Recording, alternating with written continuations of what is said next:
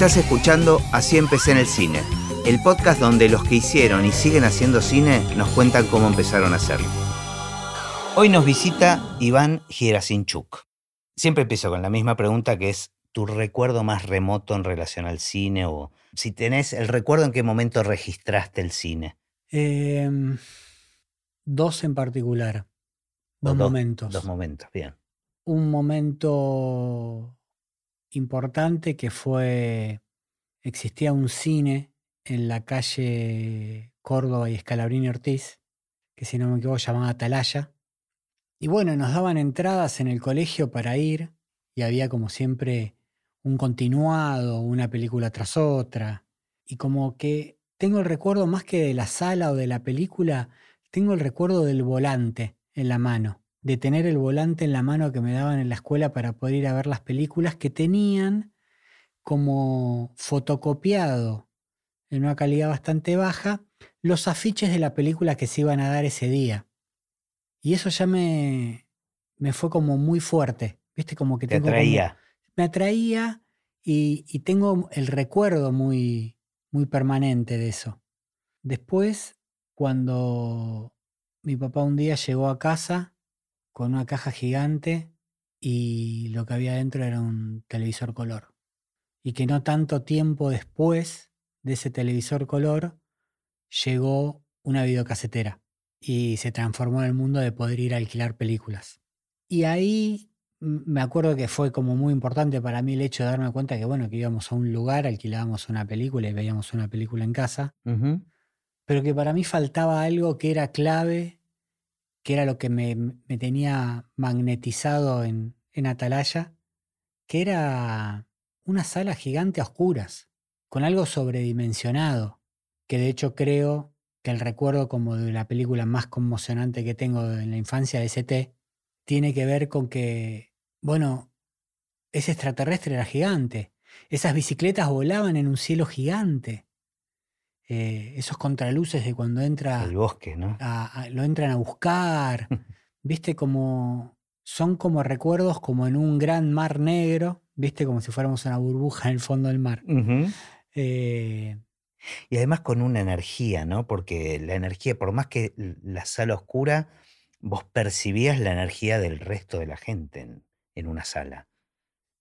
Vos sabés que siento que eso me fue pasando más adelante, Ah, mira. que en mis primeros recuerdos de cine tengo como una gran sensación de soledad, como de conexión absoluta con la pantalla, como hipnotizado por la pantalla y emocionado por el sonido. Ese es el recuerdo que tengo. ¿Pero ibas solo al cine o...? No, iba con mi madre o con mi padre. Quizás haya ido con mi abuela, pero no lo recuerdo. Pero bueno, también era, era una actividad que tenía que ver como con una salida. La, la- la gran salida de, de mi infancia es ir a los museos con mi mamá. Ajá, ¿viste? ¿por qué? O sea, ¿cuál era el vínculo de tu mamá? O... Porque a mi mamá le gusta mucho el arte, porque siempre, nunca se lo pregunté tan directamente ahora que lo pienso, pero me parece que siempre sintió que era un buen ámbito para que un niño estuviera. Mi papá siempre también le gustó de hobby dibujar. o Claro, eso te iba a preguntar, ¿cuál era la relación de ellos con el mundo cultural? Que les apasionaba, ¿Les gustaba? que les gustaba, que en mi casa toda la vida hubo libros de pintura, que amigas, una gran amiga de mi mamá era restauradora, eh, un vínculo más por el placer de la existencia del arte que por ejercer el arte. ¿viste? Entonces como que lo del cine tenía bien el, el acto del espectáculo, que me doy cuenta que, que hasta incluso en el hoy es lo que a mí me gusta sostener con mi hacer, ¿viste? Con mi oficio. Me gusta sostener un espectáculo. No una obra pensada, artística, para que no sé quién diga. Claro, algo que si transcurre en un tiempo determinado, porque estaba diferenciándolo de la experiencia del museo. El museo es más disperso. Claro. Depende más. Manejás vos los tiempos y podés conectar y desconectar constantemente. Exactamente. Pero sigo encontrando en el hoy el inmenso valor que tiene empezar a ver una película, terminar de verla en el tiempo que dura, en un lugar que no es la casa y en un lugar donde todo está sobredimensionado, el sonido y la imagen. Como que quiero seguir sosteniendo eso, ¿viste? porque siento que ahí es donde está mi vínculo con esa emoción, Está buenísimo. ¿viste? Eh, Pero no era lo mismo que sucedía con el VHS. no, pero por ejemplo, mirá, en lo que tiene que ver con el cine hogareño, por más que en ese momento vos también podías parar una película y seguirla viendo, en mi casa siempre las películas se, empezaron, se empezaban y se terminaban. Y al No- día no de se hoy, frenaba. No, y al día de hoy, a veces me pasa que me encuentro con personas que me dicen, uy, sí, la empecé a ver, pero la dejé, la voy a terminar de ver hoy. Y yo como que me quedo como afuera de esa conversación, pero digo, si la empezaste, ¿Cómo podés? ¿Por qué? ¿Cómo podés, podés ¿qué pasó que no detenerla? la terminaste de ver? Y eso como que, mm, como que es lo que trato de sostener con mi oficio, ¿viste? Que siga siendo un espectáculo para que las personas que acuden a verla sea un momento diferente de su vida. Una obra en sí misma, un conjunto, digamos, ¿no? Como que como más conceptual, como, como eran antes los discos, si querés, ¿no? Antes un disco uno lo escuchaba entero, escuchaba Sí. un disco entero, eso casi que, se fue perdiendo. Me, me quedé pensando en la- lo, lo del VHS, que también creo que a nuestra generación nos afectó un montón. Primero porque era la, la novedad de manejar cuando quería ver una película y la posibilidad de ir al videoclub a elegir, ¿no? Eso era todo un, un programa en sí mismo también, Ujú, ¿no? ¿Tenés recuerdos con el VHS este, de alguna película en particular? Digamos, porque como mencionaste esto de que fue un momento clave también la aparición del VHS. Sí, y sí, el VHS también tuvo dos cosas. Una que era la de alquilar la película, pero tuvo una que para mí fue explosiva, que fue poder grabar. Ah, ok, claro, tenés razón. Entonces, el poder Grabábamos grabar, mucho, claro. Mira, Que coincidió con la, con más o menos en la época, era la aparición del cable. Un poco, claro, y, y la posibilidad de esos canales que daban películas, además, ¿no? claro, nosotros en ese primer momento no teníamos cable, tuvimos cable unos años después, bastantes después creo, pero ocurría que, bueno, sábado de superacción y podía grabar videoclips, podía grabar los programas de videoclips que para mí era todo.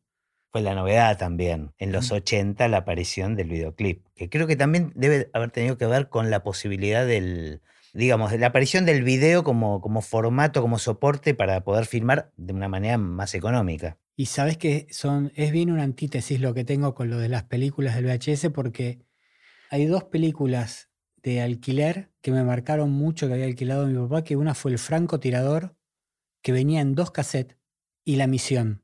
Siempre con Robert De Niro, digamos, en, en el Y- medio. Y después Mingo y Aníbal contra los fantasmas, que la grabé de Canal esa, 7. esa creo que Robert De Niro no está. No, no está. Y la grabé de Canal 7. Y yo era muy chico. Y fue uno de mis primeros experimentos de grabar. Y después me di cuenta que la vi mil veces. ¿Viste? Y que decís, bueno, no sé cuál era el valor de la película en sí. Pero para mí eh, dio formación a un montón de situaciones, ¿viste? Y de hecho, lo mismo con el francotirador. Creo que la vi, no sé, mil veces. O sea, como una cosa. No fue el cine algo que yo pensé a lo que me iba a dedicar jamás, ¿eh? Entonces no. No lo veía, lo veías como un espectador. Absolutamente. Y, y, y hasta el día de hoy, si me pienso en esa época de mi vida, la veía quizás muchísimo menos de lo que lo veían compañeros o compañeras mías del colegio o gente familiar. Yo estaba muy vinculado al tema del museo y al tema de la pintura, ¿viste? ¿Y sabías qué querías hacer ya cuando estabas en la secundaria? ¿A- ¿Hacia Sí, dónde cuando apuntabas? estaba en la secundaria, yo hice el bachiller biológico, porque la- tenía una profunda admiración por Jacques Cousteau. Entonces, lo que ocurrió fue que iba, quería estudiar biología marina.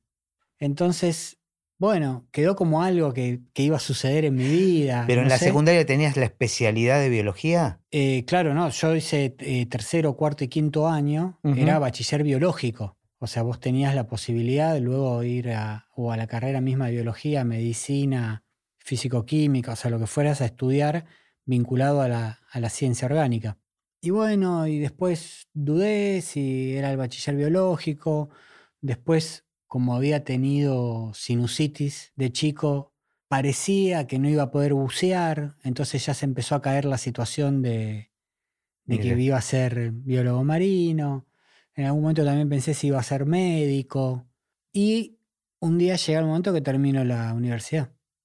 Digo, El- termino la- el colegio, la secundaria, Ajá. y me tengo que anotar en la universidad. Me tenía que ir a anotar al CBC. Y fui bastante confiado en que me iba a anotar en antropología, algo así.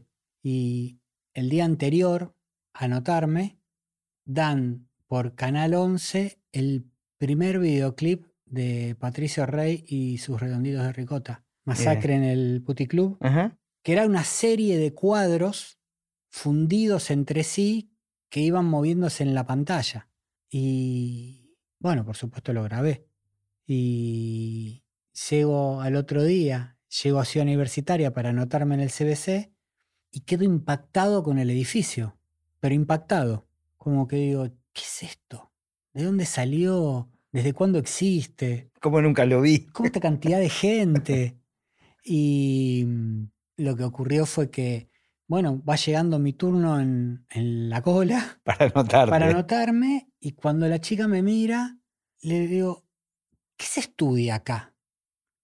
Y me dice, y acá se estudia eh, arquitectura, diseño del paisaje, diseño industrial, diseño de imagen y sonido, diseño gráfico, diseño indumentaria y textil. Le digo, ¿y qué es diseño de imagen y sonido? Y ella me mira y me dice, no sé, hacen videoclip.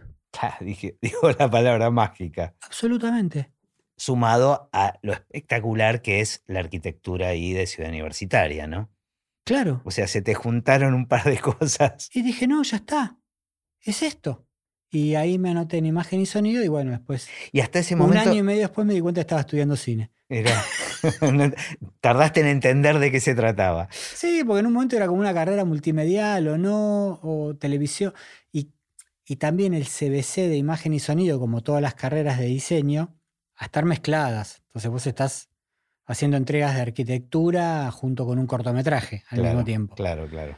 Y ahí entendí, sí, que la gran formación que yo tenía, que eran mi papá y mi mamá, Los museos. sí, y que tenía como una, una atención particular con el diseño, que era algo que... Y con la imagen, ¿no? Porque, absolutamente. porque también cuando mencionaste que en tu casa había muchos libros, pero dijiste muchos libros de arte, Sí, de, de imagen. Mi mamá una gran lectora de, de literatura general, pero, pero sí había algo que las ilustraciones de los libros para mí eran clave. Y bueno, de hecho, sigo coleccionando libros por sus ilustraciones, ¿viste? Y, y ahí empecé a darme cuenta que tenía como una facilidad para algo que tenía que ver con proyectar, ¿viste? ¿En qué sentido proyectar? Que me podía imaginar cosas que me decían. Ah, proyectar en tu cabeza una imagen. Que un poco me parece que de eso se trata el diseño. Que diseña, que las personas que diseñan o que diseñamos, porque habiendo estudiado la carrera me, me considero diseñador, a vos te cuentan algo y te lo imaginás. Entonces es una proyección personal del deseo de alguien, Está de, buenísimo. de la imagen de alguien, ¿viste? Y, y tratás de ayudar a una materialización de eso. Eh, sea en la vinculación con alguien o sea en el afán propio, ¿viste? De querer hacerlo. Y ahí me di cuenta que es algo que me, me conmueve mucho, cómo mi mamá y mi papá todo el tiempo en mi niñez estuvieron como acompañándome en eso, formándome en eso, ¿viste? Como, Sin saberlo. no lo sé. ¿viste? Quizás Nunca- lo tendría que hablar con mi mamá hoy, Claro. pero, o como con los años, ¿viste? Que me di cuenta que, que mi papá, bueno, tuvo diferentes, eh, cuando yo era muy, muy, muy chiquito, hacía un tiempo, mi papá antes había sido corredor de cámara fotográfica. Ah, mira qué dato. Entonces siempre había cosas que habían quedado de ser corredor fotográfico, bolsos, eh, artículos, viste, accesorios, alguna cámara. Eh, y después mi papá tuvo una gomería. Pero vos ¿viste? tenías... ten- Y después me di cuenta que con el tiempo él verdaderamente era un artista. En sus dibujos, en sus ta- hacía tallas en madera, diseñaba los carteles de la gomería. ¿Viste? Entonces como que con el tiempo me fui dando cuenta que él tenía como una beta artística. que la explotaba donde podía, Sí. que sí, sí, salía, ¿no? absolutamente. Es que esas vetas son así, son como una pulsión. Inevitable que aparezcan de alguna manera, a veces más evidente, otras veces menos evidente. Sí, de hecho, sabes que tengo como unas, tengo como figuras de distintas partes del mundo, como armando como un altar en casa, y hay dos tallas en maderas muy impactantes que son hechas por él. Mira. ¿Viste? Y, y, hace poco, una noche, las miraba, porque siempre prendo una vela. En tu, en tu altar. En mi altar. y las miraba y una profundidad de volúmenes, de sombras que producía, todo yo decía, este hombre realmente fue un artista. ¿Viste? y además la capacidad que tiene uno después de intelectualizar cuánto te afectó seguramente eso. Claro. La existencia de esas cosas. Este, y de esa energía, ¿no? Y de ese pensamiento que tal vez tenía tu viejo que no lo transmitía de una forma directa, ¿viste? Pero... Y que sabes que creo que eso tuvo que ver con algo de, de valorar el tiempo que no se, no se entiende como productivo materialmente. El hecho de que es productivo porque estás haciendo una talla, que es productivo porque estás leyendo, que es productivo porque estás paseando en el museo. Y eso me da una tranquilidad, sentir que me, que me transmitieron eso, porque en el hoy paso mucho tiempo teniendo que estar quizás sentado imaginándome lo que acabo de leer en un guion. Y ya podés entender que no es que no sea productivo. Exactamente, claro. Pero bueno, viste, después en el, en el contraste de la vida. Sí, sí, en los tiempos que vivimos, claro. Claro, que es tipo, che, todo el tiempo hay que estar en una y produciendo y capitalizando y todo, y vos decís, sí, sí, yo sé que vos me ves acá sentado, pero lo estoy, laburando. Estoy laburando. Eh, no, me quedé pensando en esto de, estos objetos de cuando tu papá era corredor de fotografía, de, sí. Eh, ¿Tenías una mirada sobre esos objetos? O sea, ¿te gustaban? Sí, había cosas mezcladas también de un tío de mi mamá que también era corredor fotográfico. Cuando decimos corredor fotográfico es... Hola, te vengo a vender un bolso Vendía de cuero. cosas, claro. Ok. Para fotógrafos. Sí, para casas de fotografía. ¿Sabes qué me interesaba? La parte mecánica. Como que yo veía algo mecánico que me atraía. No sé bien qué, ¿eh? eh pasa que lo tengo vinculado es así. Había un mueble en la casa familiar en donde estaba el equipo de música con la bandeja. El combinado. El combinado. Que en realidad ya no era combinado porque era un ampli, un módulo de ampli, un ya módulo estaba separado todo. Claro. y era una bandeja Garrar aparte. Pero había una de las puertas en donde estaban todas las cosas de la fotografía. Más las cosas de las fotos que sacaba mi mamá, porque después, con el tiempo, lo que también me di cuenta es que la gran fotógrafa de la familia es mi mamá. O sea, la que usaba la cámara fotográfica era mi mamá y cuando veo mis álbumes de familiares, familiares hay unos fotones que vos decís, claro, toda la vida sacó fotos con un 50. ¿Viste? Bueno, tiene la lógica de que tenía ella una mirada sobre la imagen, digo, si le gustaban los museos, si le gustaban las artes plásticas, o sea, había un ojo, ¿no? Ahí. Y a mí me pasaba que yo accedía al mueblecito de la fotografía y siempre algo estaba pasando con el equipo de música. O había un disco o algo, y yo tenía que abrir la puerta muy despacito para que no saltara la púa. Entonces ahí agarraba y miraba los bolsos, miraba los carretes. Un espacio que merecía respeto. Absolutamente. y aparte, mm, también eso, que no saltara la púa, que no se arruinara el disco. Claro. Entonces, de una manera que no tengo mucho cómo explicarte, en algún momento de mi vida dije, ah, mientras yo manipulaba cosas de fotografía, escuchaba música. La experiencia se repetía. Bueno, viste, era como todo, bueno, viste, y, de años después pensé que iba a ser médico en realidad. Eh, como que dije, ¿cómo es que a veces las personas llegamos a las situaciones sin saber. Cómo nos van influenciando cosas que no nos damos cuenta y que después cobran un significado, ¿no? Como mirando el mapa para atrás y decir, ah, ahora lo entiendo. Y que aparte, en los últimos años, algo que me viene pasando es que me voy dando cuenta que trabajo por la inversa, ¿viste? En un punto. Eh, no soy público de cine, no voy al cine, no miro películas, voy al teatro. El espectáculo que a mí como público me gusta es el teatro. Me, me parece fascinante, salen a escena, cambian las luces, están ahí. Claro, todo puede suceder. Están ahí, estamos ahí. y me es como muy magnético. Y filmando, lo que me ocurre es que siento que como fotógrafo estoy armando la base para que alguien pueda hacer el sonido.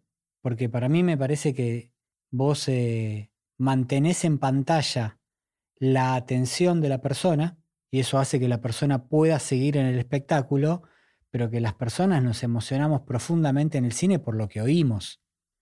Que lo, Eh, lo que está diciendo tiene que ver con lo que hablamos antes de empezar a grabar, este, Mm. que yo te dije que yo con, con tu trabajo, en, en especial en, en- en la serie La Casa de, de Diego Lerman, yo sentí que me afectó muchísimo. Bueno, ahí trabajamos juntos, ahí sentí que eh, tu laburo fue muy claro cómo me afectó la forma de encarar la música.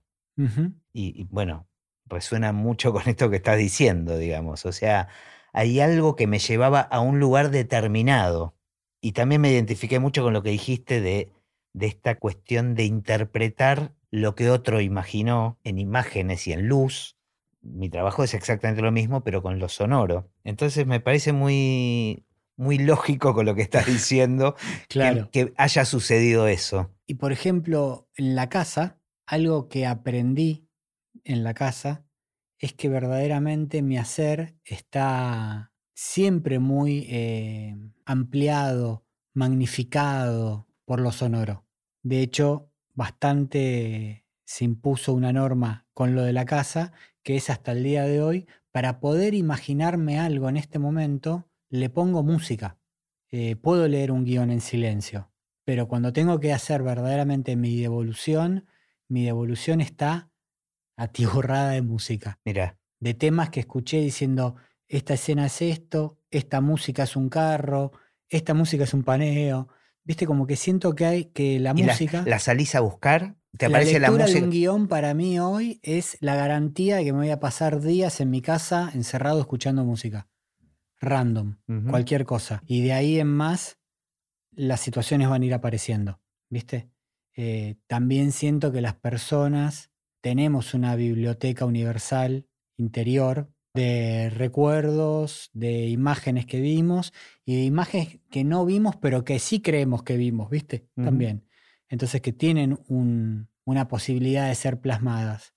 Y como con esto que te decía, que me, cuando miraba las cámaras de foto me gustaba ver lo mecánico, me pasó algo con el uso de la fotografía cuando lo empecé a aprender profesionalmente en la universidad, que sentía que lo entendía mecánicamente y que aparte lo entendía químicamente, porque lo aprendí con, con negativo. Claro. Y bueno, yo venía de una escuela de bachiller biológico de tener física y química a mansalva, entonces como que había algo que lo técnico se me había naturalizado muy rápidamente y que el verdadero aprendizaje hasta el hoy es narrar y que esa persona que está actuando tenga en mí un respaldo que proyecte mucho más, ¿viste? Y que verdaderamente quien está actuando sienta que esa ficcionalización que está haciendo es producto de poder nutrirse también de mi trabajo como fotógrafo. Entonces, que, que tenga una comprensión dramática sobre lo que estamos haciendo fotográficamente.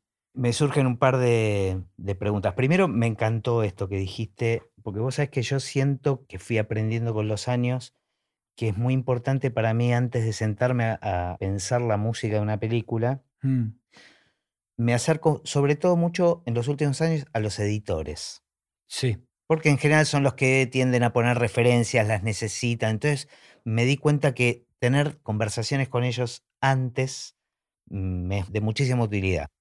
Siento que el trabajo de los directores de fotografía también me afecta, pero tal vez nu- nunca pensé en tomarme ese trabajo de hablar antes, y eso me parece que, que- que está buenísimo. Es, es, son estos aprendizajes que para eso hago Sí. este podcast, es para un aprendizaje personal. Por supuesto. Eh, para eso vengo también. claro.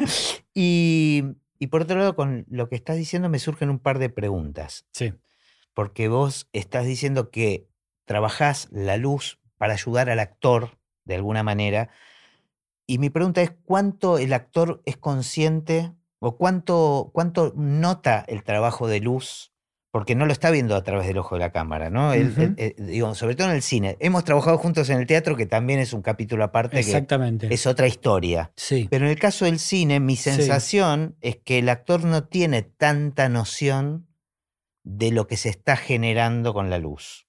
O tal vez estoy equivocado.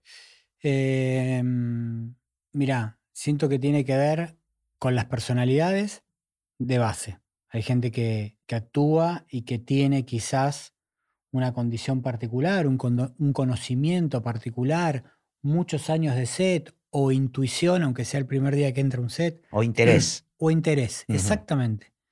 Entonces me parece que con los años lo que aprendo cada día más es a hablar con Mm. quienes actúan para contarles qué es lo que van a vivir adentro de este lugar con esta luz y qué situaciones los, les potencia y qué situaciones no. Por supuesto que esto también es un acuerdo con quien dirige, primero para acercarse a quien actúa y conversar, porque hay veces que hay personas que, que dirigen que no desean que los actores o actrices sepan eso. Pero a mí me parece clave y tengo mucha prueba material y de estudio, porque ya con los años eso es- ahora es un estudio, de que eso funciona, absolutamente. Que el cine no es el teatro. Y que el, el teatro tiene precisión de parada en el escenario, pero siempre tiene un margen que es la boca del escenario y la realidad en el tiempo y espacio real. El cine es cruel. El cine es una fracción en ese momento, en ese instante, en ese metro cuadrado, lo que pasa es, o pasa o no pasa. Claro, además el actor de, de- de cine está más expuesto a, a todo el alrededor, digamos, a todo el exterior. Digo, me, me da la sensación que en el teatro vos podés afectarlo más en forma directa, se puede aislar más, ¿no? De, También siento que quienes actúan en, en teatro saben que hay un único punto de vista, claro. ¿no? Que es la posición de cómo está establecido, por, por hablar del teatro clásico a la italiana, sí, sí, sí. butacas acá, eh, Ujú. escenario allá. Después hay mil otras formas, pero en el cine no. Claro, el actor no tiene no- tanta conciencia si no se lo explica Y de qué es lo que está viendo el espectador. Y a lo mejor vos cambiaste con un movimiento de cámara, cambiaste de izquierda a derecha, de arriba a abajo, y la persona sigue actuando hacia un lugar que a lo mejor no es conveniente para la cámara. Mm, Y a veces pienso que hay que decirlo y a veces también la otra parte del estudio es cuando digo, bueno, mejor no digo nada. no lo condicionemos. Es que yo sabes que me pasa a veces cuando quienes dirigen me dicen, no, prefiero no decirle nada para no condicionar. Yo creo que el saber da libertad más que condiciona. A mí me parece que tener un buen marco técnico de lo que está pasando para alguien que actúa le brinda una libertad descontrolada casi. ¿Viste? Yo creo que el condicionamiento es cuando, cuando vos dejas por ahí hacer cualquier cosa y después tenés que repetir porque en realidad lo estás todo el tiempo corrigiendo. Entonces ahí sí armas como un condicionamiento porque temen quizás equivocarse. Claro. En cambio, cuando hay un buen marco y un marco que tiene como, como puntos a favor y puntos en contra y como virtudes o no, a mí me parece que eso brinda como una libertad actoral que los deja hacer, Es como, es como en la música, ¿no? Es la libertad dentro de un canal. Sí, O sea, la improvisación es eso también, ¿no? sí, O sea, pongamos unos límites y dentro de esos límites hace lo que quieras. exacto. Está Y sabes que a veces me doy cuenta que cuando por ahí hay gente que, bueno, no está tan acostumbrada mientras actúa a tener ese diálogo con quien hace la fotografía, lo que hago es provocar una fotografía tendenciosa. O sea, pongo una luz en un lugar muy fuerte, muy marcada, como para que no quede duda de lo que está pasando. Más parecido al teatro en ese sentido. Exactamente. Mm, Entonces como que es, bueno, veo ese ensayo y sobre esa posibilidad de esa persona acomodo la cámara. Y si bien trabajo para quien dirige, mi lealtad absoluta es a, qui- a quien actúa. Porque el motivo por el cual hago cine tan apasionadamente es porque lo que siento es que está, cuando tengo la cámara en la mano, está pasando una obra de teatro para mí solo ahí. Claro. Tan- todo el mundo está atrás. Está Y para- sucediendo algo ahí. Está sucediendo una obra de teatro para mí, adelante mío, y puedo jugar.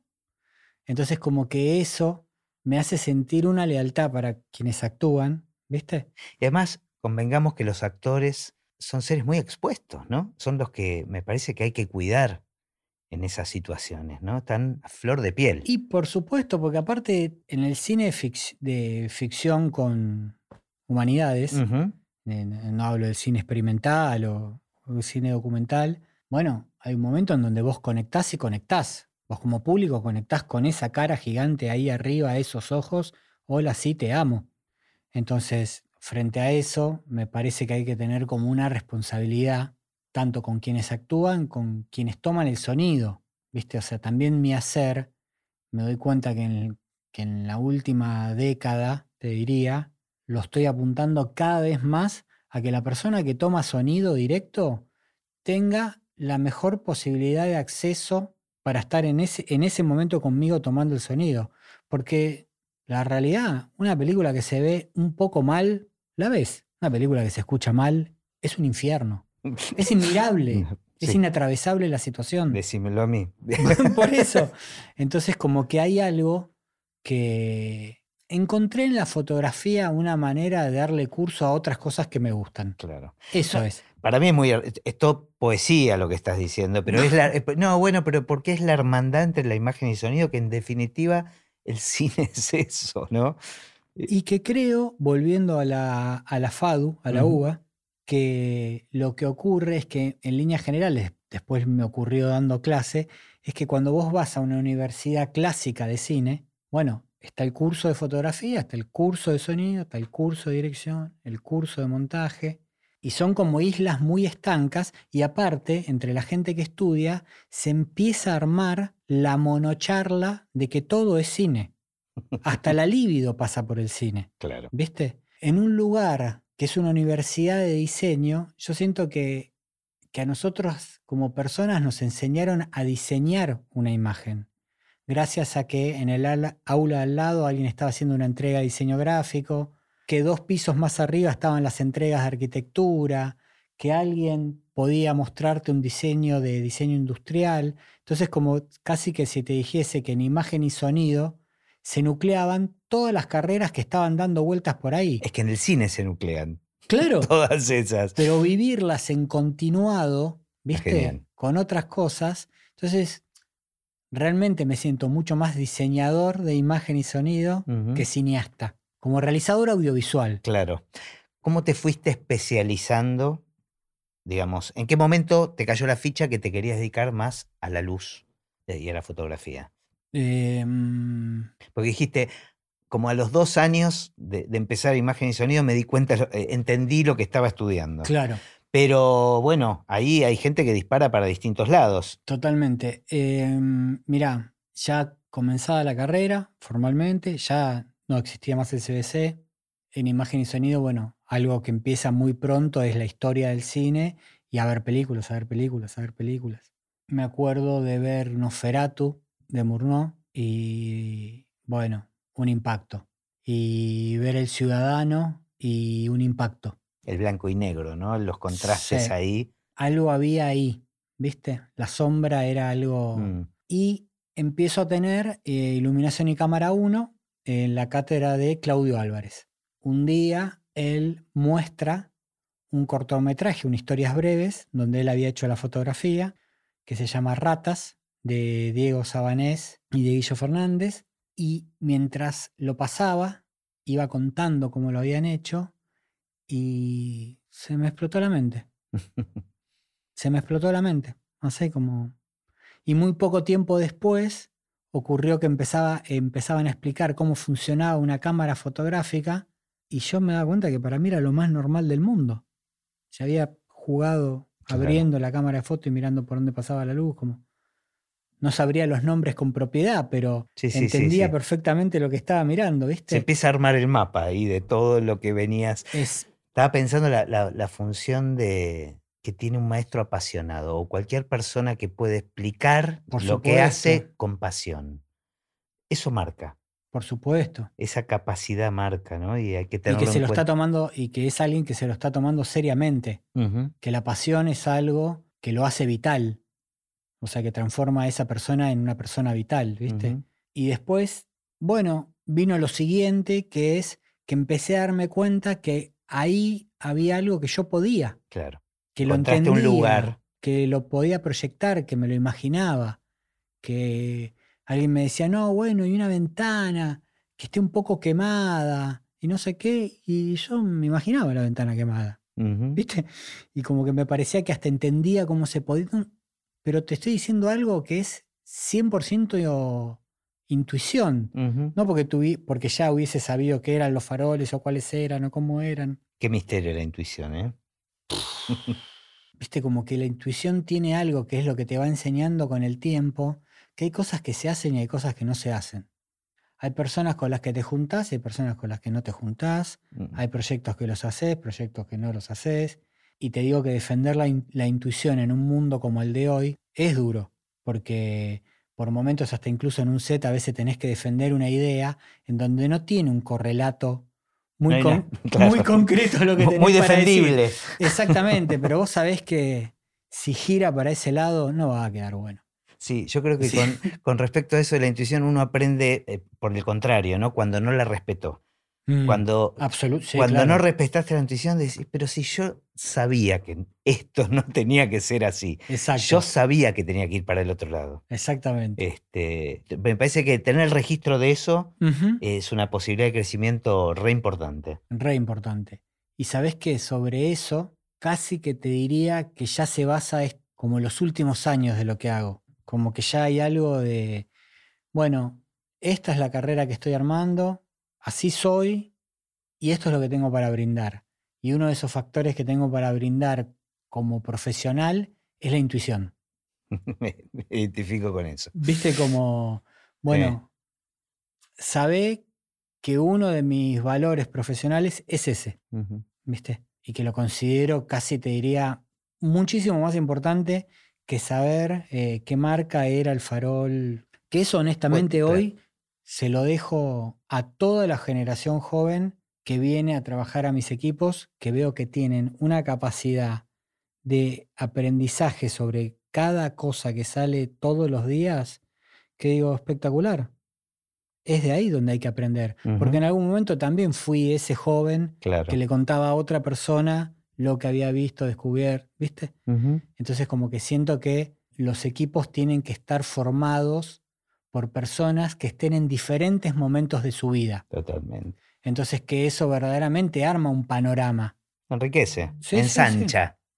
Claro, por, por eso decía como lo del panorama, ¿viste? Sí, sí, sí, Arma un panorama en donde te deja ver, ¿viste? Ten- tenés una persona con muchísimos, muchísimos años y experiencia, que de hecho fue lo que me pasó a mí cuando empecé a hacer fotografía, las personas que trabajaban al principio de gaffer conmigo eran personas que tenían por ahí 30 años de cine arriba o 40.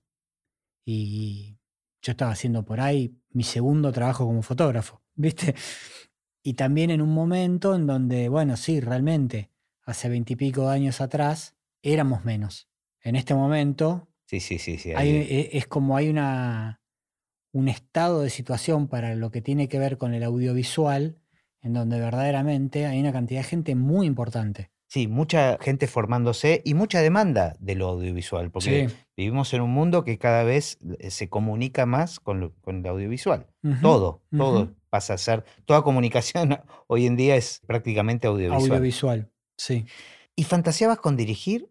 Eh, me lo preguntaste en pasado por algún momento. eh, por algún No, momento. no, pensando en el momento de la carrera, digo, porque en el, eh, Ah, digo, no, en el momento de la estabas carrera, estudiando, en en ningún momento, digo, porque es como el clásico de los que se ponen a estudiar cine Mm. o, o- o diseño de imagen y sonido, es decir, todos entran con la fantasía, o la gran mayoría entra con la fantasía de dirigir y después van descubriendo Sí. este, otros mundos, ¿no? Y, y van eligiendo. Mira, en ese momento no, porque mm, en ese momento había algo que yo todavía no entendía, que era el valor de quienes hacen guion. Porque hasta el momento lo que se me presentaba era que las personas que dirigían escribían sus historias. Yo no tenía nada que escribir. Mm, no tenía nada que contar de mí. Y la verdad que las dos veces que dirigí algo fueron cosas inspiradas en cómics. algo ya escrito. Algo ya escrito y que a mí por algún motivo ese cómic, esa historieta, me fascinaba en algo el estilo de dibujo. Y como bueno, volviendo a mi infancia y adolescencia, como fui un gran lector de historietas, me era como sencillo en ese momento de, de la formación buscar historias ahí, para cuando alguna vez me tocaba dirigir por algún motivo algún trabajo práctico. Después, por suerte, aprendí que lo más sano es que exista la figura de quien guiona. ¿viste? Eh, No, además, para contar tus propias cosas, no solo el guion es la forma, digamos. Seguramente vos lo haces, a- así como yo lo hago a través de la música, vos lo haces a través de la fotografía y estás contando tus historias. sí, sí, sí, absolutamente. con la Sí. herramienta de un guionista, si querés, pero vos estás narrando, como lo dijiste bien claramente antes, a través de tu trabajo, de, de la luz. Y hace unos años que ocurre, no, no, no sé bien por qué, pero que a ve- algunas personas con las que trabajo me preguntan, ¿viste? ¿Por qué no dirijo? No sé qué contestar hoy por hoy. Está buenísimo no saber también. No tengo ni idea, ¿viste? Como... No sé si no lo hago porque no lo quiero, porque a lo mejor no, no me siento capacitado, porque no está mi interés ahí, no lo sé. Viste que, ¿Viste? en- que los americanos está como diferenciada la. Es, es distinto que acá, ¿no? Acá el director tiene una entidad y el director de fotografía otra, pero, viste, para los americanos es el, director de fotografía es el cinematógrafo. Exactamente. Y es más considerado como un director, ¿no? Sí, un- bueno, O es una cuestión semántica solamente. Un, un poco tiene que ver con algo semántico, pero sí lo que siento es que hay algo de que es más apropiado decir que estás haciendo la cinematografía, ¿viste? Porque verdaderamente dentro de la cinematografía entran cómo se están moviendo todas las disciplinas para conformar una imagen. El vestuario, el maquillaje, el sonido, todo confluyen en una situación de cinematografía de cuadro. Y que yo no tengo ninguna duda de esto, por más que colegas enteros me han dedicado todo tipo de epítetos, pero para mí, quien hace la fotografía es quien dirige. Cuando vos estás frente a alguien que dirige con mucha autoría, te hablan desde la fotografía. Vos alguien que dirige muy en profundidad, cuando estás escuchando sus palabras, está hablando en términos fotográficos de una historia. Desde dónde va el sillón hasta qué color o qué no. Y eso lo cambia todo, ¿viste? Y a mí me parece que ahí hay como una, como una suerte de ser un poco medium. Está bueno. Está Entonces haces, haces la cinematografía. Bueno, dale. Pero que quien dirige verdaderamente está orquestando y que no me parece igual su relación con el sonido. ¿Viste? Que las personas que también están muy, muy metidas en la dirección tienen una vinculación también muy emocional con el sonido. Ahora, ser sonidista es otra cosa. Ser sonidista requiere un silencio y una interioridad, ¿viste? Muy, para mí muy conmovedora, ¿viste? Como, para mí la gente que hace sonido en un set, para mí es un refugio, porque Claro, ¿viste? claro, claro. Es- son personas con las que sabés que podés compartir el silencio, Totalmente. que no es poca cosa. y que lo set, necesitan todo el tiempo. que lo ¿eh? necesitan todo el tiempo. Eh, sí, estaba, en, en la comparación estaba pensando que tal vez está pendiente de menos cosas el sonidista. Eh, si bien tiene un montón de variables que le pueden afectar, pero está como más concentrada, digamos, la Sí. atención. Sí, Y después también pensaba, esto nos pasa a todos los rubros técnicos, pero también los universos cambian mucho con cada director. Porque hay- me imagino que hay directores que se meten más con la luz y con el cuadro, eh, Sí. y hay directores que están más metidos con la actuación, y eso debe cambiar, ¿no? Son universos muy distintos cada director. muy distintos. Y ahí retomo algo que vos decías antes, que es eh, cuando hablábamos sobre lo condicionado o el marco. Cuando alguien que dirige tiene una propiedad fotográfica sobre lo que está hablando o una autoría, es tan fuerte el estado de libertad que tenés para crear, porque amplía mucho, da mucha posibilidad. Y la persona que por ahí dirige y no tiene tanto esa condición, ahí sí te condiciona un poco más, porque tenés que tratar de hacer algo que en una primera instancia quizás sea revelarle el mundo. ¿Viste? Por él le revelás una realidad que dice, ah, sí, total. claro. Bueno, es lo que decíamos antes. Lo que estás diciendo es que es más fácil trabajar con alguien que tiene ese marco, ese canal claro donde darte toda la libertad. Aunque no lo sepa. Aunque no lo sepa, no, no. Aunque, aunque Bueno, no se consideren personas eh, sabias de fotografía o que están hablando en sí de fotografía. ¿Viste? Pero tiene la imagen en la cabeza. Exactamente. Y, saben que no es lo mismo tal cosa que tal otra. Y no es que yo estoy diciendo, bueno, no, te están diciendo con precisión, este es un 32 Claro. eh, con tanto de y que yo quiero que el carro. No, no. Alguien que te está hablando escénicamente de lo que pasa, Y de las emociones. sí, y que a veces te lo cuentan con mucha claridad. Y a veces no lo saben, ¿eh? Sí, Incluso, sí, sí, me pasa exactamente lo mismo con la música. Que no saben lo que, no saben que te están dando la imagen, La- en realidad. Claro. Sí. Yo creo que la- las mejores em, pautas para hacer la música de una película que me dieron me la dio gente que no sabe nada de música. Claro. Que me habló de otra cosa. Me habló de emociones, me habló de sensaciones, me Sí. habló de. Y ahí lo entiendo más. Em, bueno, ¿y cuándo aparece tu primer película? Como fotógrafo, Sí. Mi primera película como fotógrafo aparece en medio de... Yo dejé la asistencia de cámara muy rápido, me aburrí muy rápido de ser asistente de cámara. ¿Eso mientras estudiabas? Eh, no, ya había terminado. También me aburrí un poco de la facultad y la, la dejé antes. Sentía que, bueno, que lo que quería era verdaderamente hacer fotografía y, y equivocarme ahí, no seguir mil años más de asistente de cámara para saberlo todo, ¿viste? Está buenísimo eso que decís. Fue, fue muy claro. Quería ir a equivocarme. Sí, es genial. sí, porque sí, eso es yo decir, quiero ir ir a aprender. Sí, sí, yo quería ir a ir al barro de una. Eh, y hacía, bueno, mu- mucho- muchos videoclips, algunas primeras publicidades y me convocan para hacer, que se da por una situación grupal, porque viste que también lo que es espectacular del audiovisual es que vos por épocas andás con grupos humanos, ¿viste? Vos sabés que mientras empezaste a decir eso, me acordé de una vez que estuvimos en un Bafisi, que vos ganaste algún premio por algún, no sé si era un corto o una peli, y cuando te dieron el premio, vos dijiste algo que a mí me, me- me- me resonó mucho, con cierta envidia, te, te voy a confesar, que dijiste, hacer cine es andar en banda. Sí, que tiene que ver con esto que empezaste a decir ahora. Y me dio envidia porque nosotros, tanto en, postproducción de sonido como en música, nos incorporamos al final y no andamos en esa banda. Como que la banda la percibimos, Claro. este, la disfrutamos después en un estreno, eh, digamos, pero estamos un poco afuera de la banda, aunque somos parte de la banda. claro. Pero no andamos en banda. Me parece que ibas ahí, perdón la No, interrupción. no. Sí, eso es cuando en Bafisi me habían dado el premio por la fotografía de paisaje, porque mm, esa fue un- una, una reflexión que me dejó esa película, viste que hacer cine es eso, es andar en banda. Vos andás en banda por un tiempo con, esa, con esas personas, viste. Y esto se traslada a que a veces eso lleva años, en el sentido de que, bueno, viste, un par de años te estás viendo mucho con esta gente, otros años te bueno, en ese momento, con la banda que andaba en ese momento, me proponen filmar un largometraje ficcional documental eh, de Mercedes García Guevara que se llama Tango, un giro extraño. Esa es la primera película que hago. Y que tenía una mezcla de fílmico y video, que eran dos técnicas que, que a mí me gustaba mucho mezclar y manejar.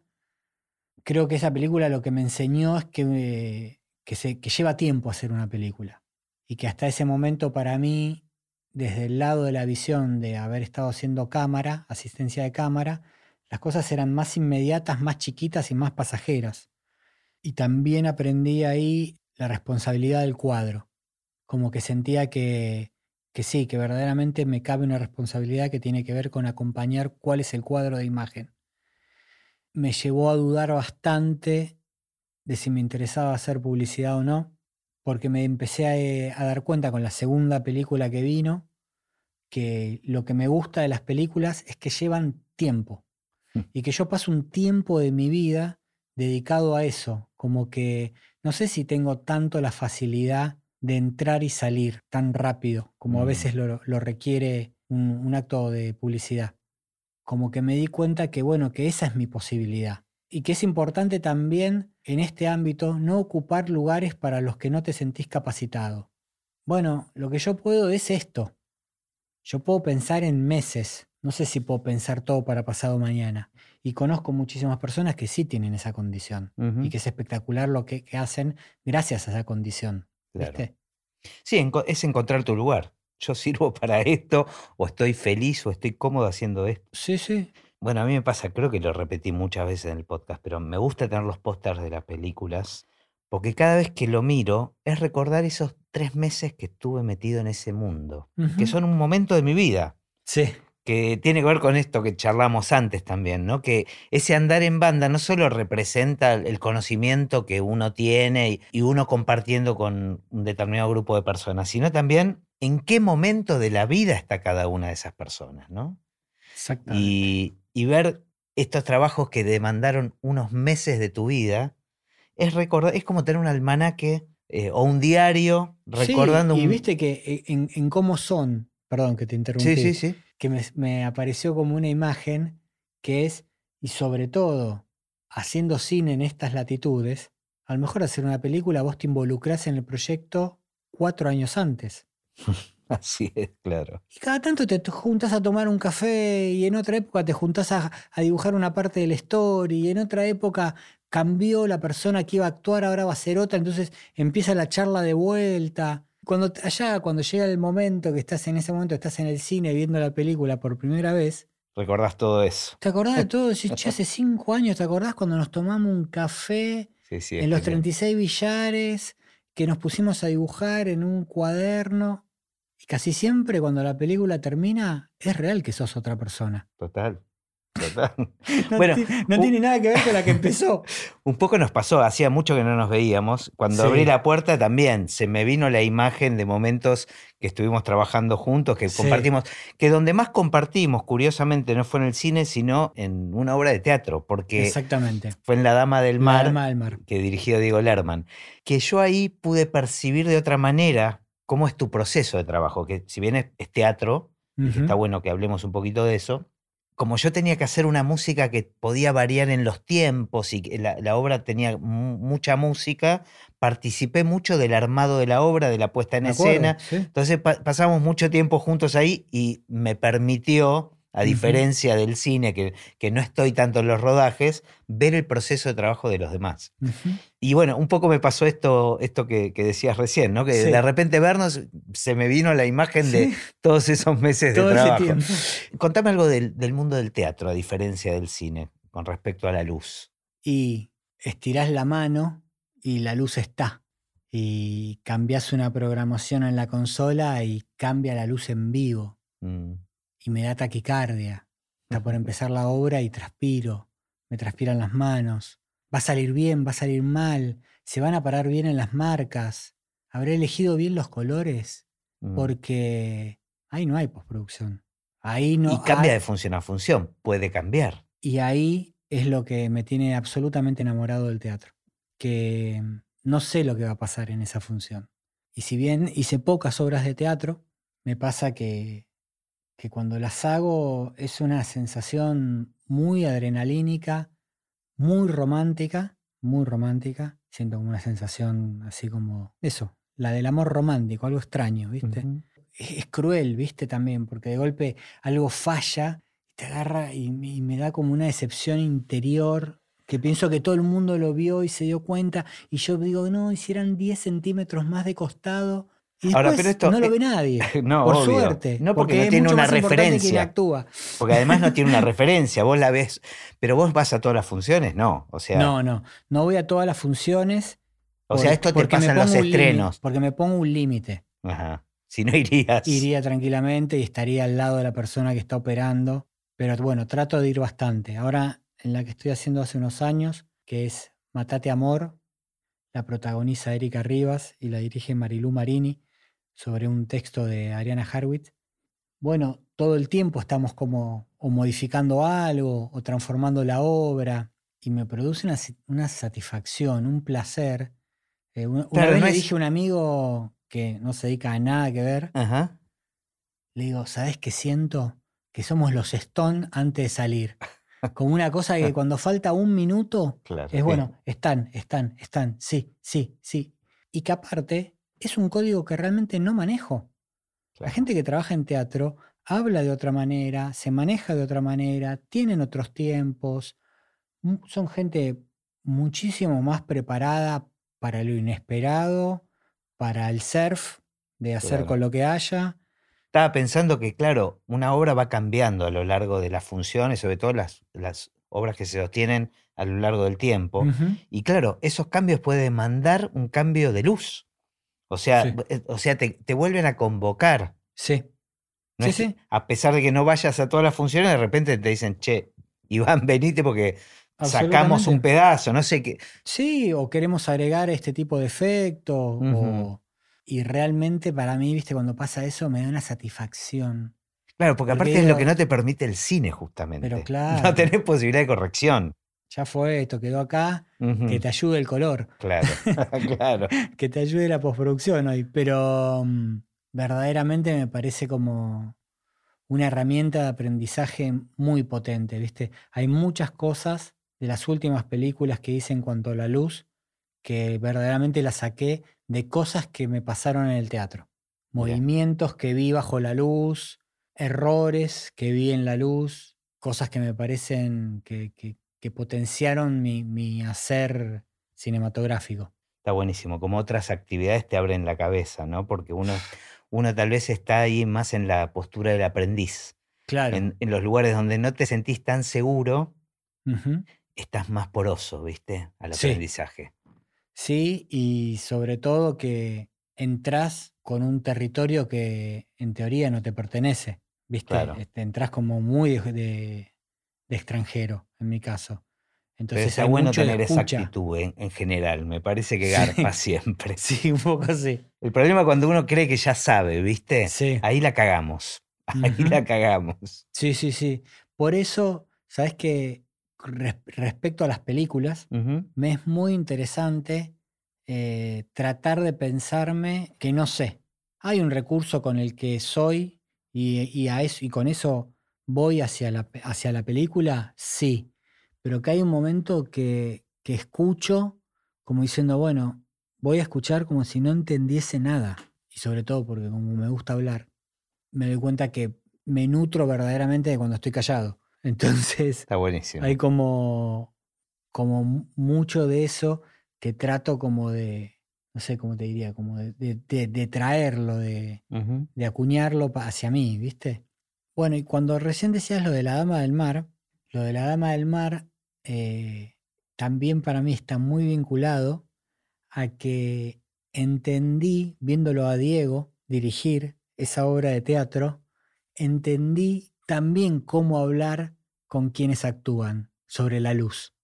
Un poco me pasó eso en la casa, que había tantas personalidades actuantes que cambiaban todas las semanas, y ahí yo verdaderamente digo, para mí es una persona que, que me, enseñó mucho sobre actuación, me enseñó mucho sobre el vínculo con quienes actúan.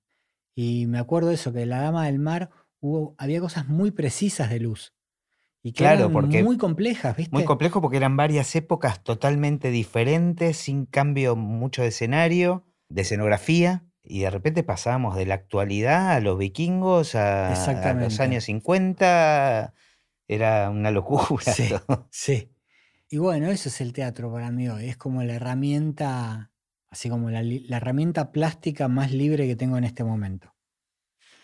Bueno, volvemos al cine como para cerrar hago una pregunta también común a, todos los, invitados, que es, ¿qué pensás del futuro del cine? Y bueno, como desde sus inicios el cine va a estar eh, vinculado a un acto tecnológico, me es indimensionable pensar hasta dónde va a llegar. No tengo idea si en un momento no vamos a estar viendo una imagen colgada en el aire mismo.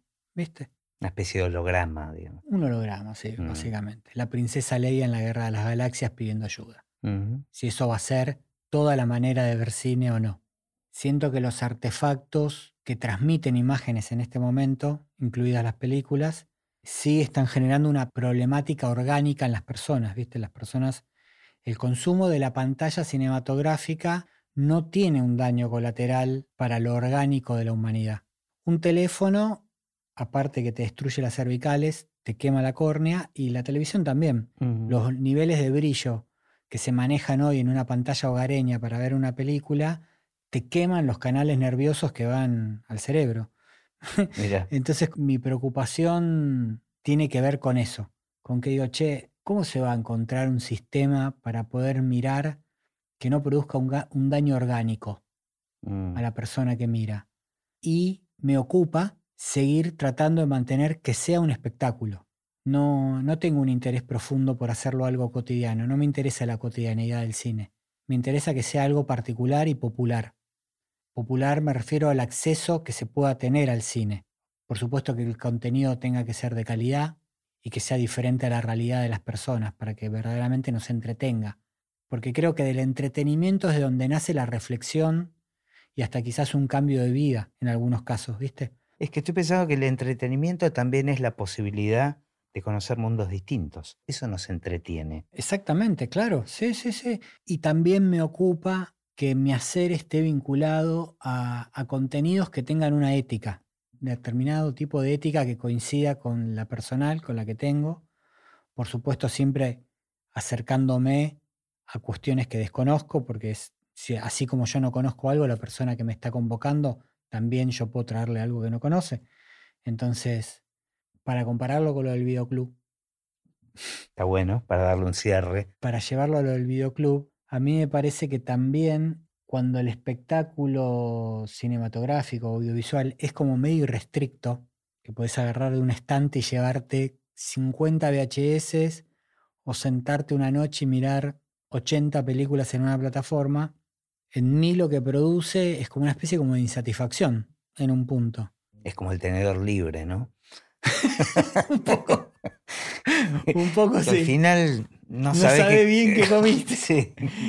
Pero me ocupa mucho, viste, que ni sé si vamos a seguir haciendo cine, no tengo ni idea en qué va a mutar, o si vamos a terminar filmando telenovelas que parecen películas. Pero bueno, mientras me toque seguir haciendo cine y fotografía en el cine, eso me pasa. Que quiero que sea un espectáculo accesible, popular, extraño, inédito, que tenga algo raro, que no sea común, porque después estamos en una era en donde, como decías antes, no hay posibilidad de no estar comunicado con una imagen en movimiento. Es muy difícil. Es muy difícil. Porque hasta incluso en algunas plataformas de redes sociales, vos estás viendo cosas estáticas, pero vos con tu hacer en la mano generás movimiento en la pantalla. Es genial lo que decís. Entonces, es muy difícil, es muy difícil que vos te encuentres con alguien en este momento que tenga tiempo y espacio de lectura de algo. Le deseo lo mejor del mundo al cine, porque si se lo deseo al cine, se lo estoy deseando a un montón de gente que quiero y a mí. Entonces, eh, hay que ver tecnológicamente a dónde va. Un gran misterio. Un gran misterio. Bueno, muchas gracias por la, visita y la, conversación. Te agradezco muchísimo. Mucho, mucho.